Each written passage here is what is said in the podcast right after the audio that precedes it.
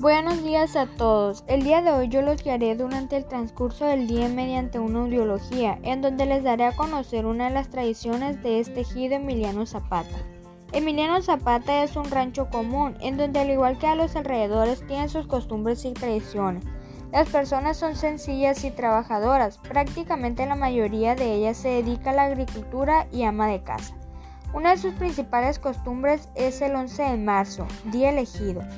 Este se celebra desde 1953. Esta fecha es utilizada para conmemorar la fundación del pueblo, donde se realizan diferentes eventos sociales en el que participan la mayor parte posible del pueblo.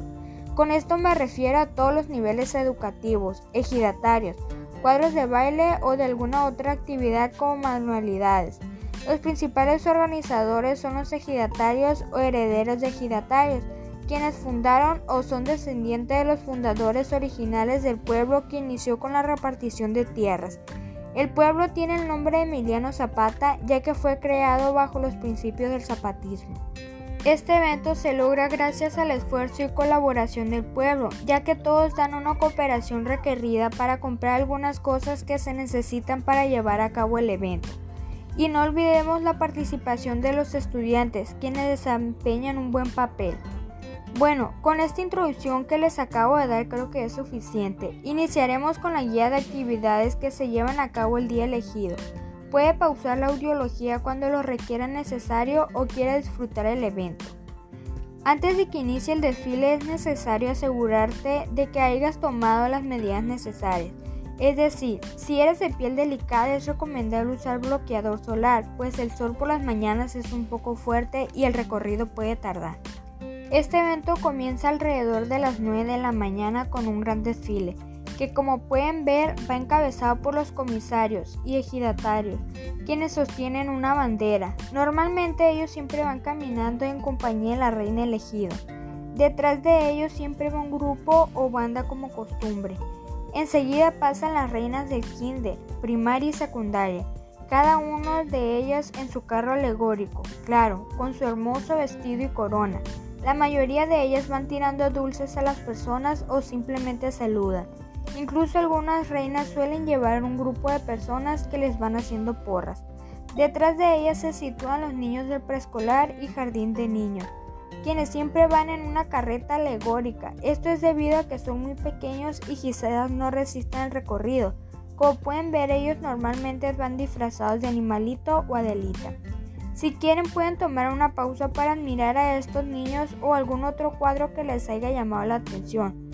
Detrás de esto se sitúan dos alumnos que sostienen un banderín, donde presentan el cuadro de la primaria, y por último los alumnos de la secundaria, quienes de igual forma llevan al frente de ellos un par de alumnos que sujetan el banderín pero esta vez de la telesecundaria. Enseguida de ellos podemos apreciar a los alumnos de la escolta, quienes normalmente son los alumnos más destacados y como secuencia sigue cada uno de los grupos de esta telesecundaria.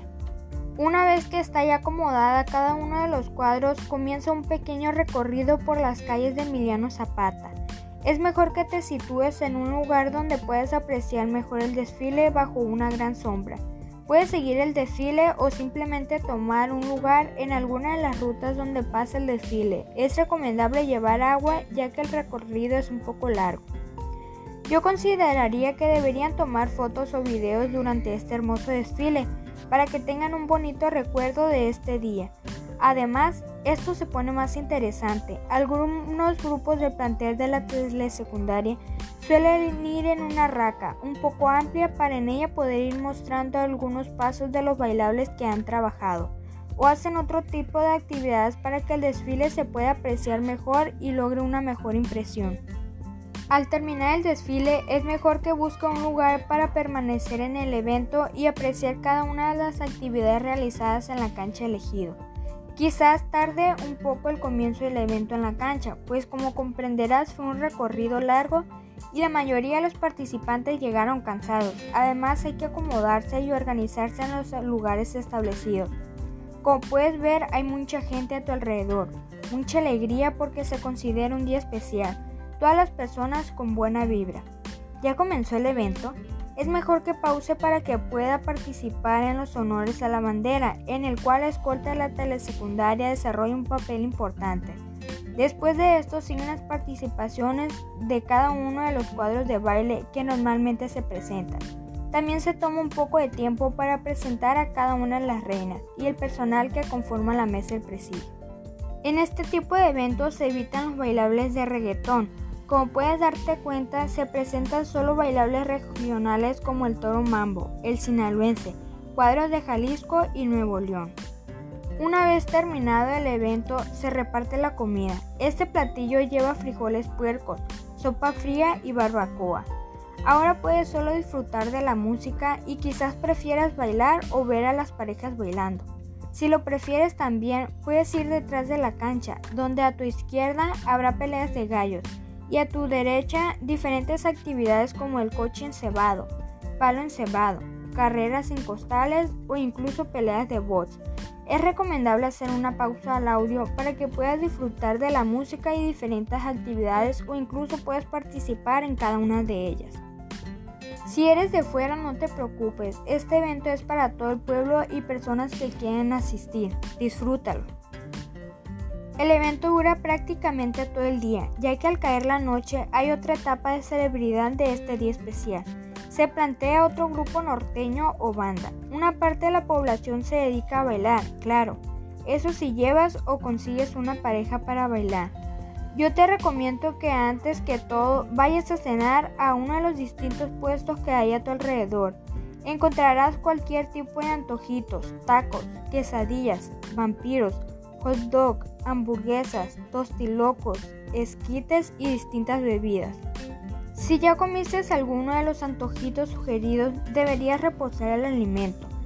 Después de esto, ya puedes disfrutar la noche bailando, escuchando la música, jugando algunos juegos al azar en los que puedes ganar premios. Estos pueden ser grandes o pequeños, según tu suerte. O incluso puedes disfrutar los diferentes juegos mecánicos como la rueda de la fortuna, la Llorona, el Terminator, las Tazas Locas, etc. Podrás encontrar juegos mecánicos para todas las edades, desde niños de 3 años hasta adultos. Cada uno de los juegos tienen una función, que te diviertas, aterres o incluso puedas disfrutar todo tu alrededor desde arriba. Esto lo puedes lograr en la Rueda de la Fortuna, que es muy tranquila, pero puedes apreciar todo desde lo alto. Esto ha sido el final de nuestro recorrido en este gran evento. Espero que lo hayas disfrutado al igual que todos los demás. Puedes seguir disfrutando la noche o si lo prefieres te puedes marchar a casa. Fue un gusto el poder ayudarte con esta guía y no lo olvides, te esperamos aquí el próximo año.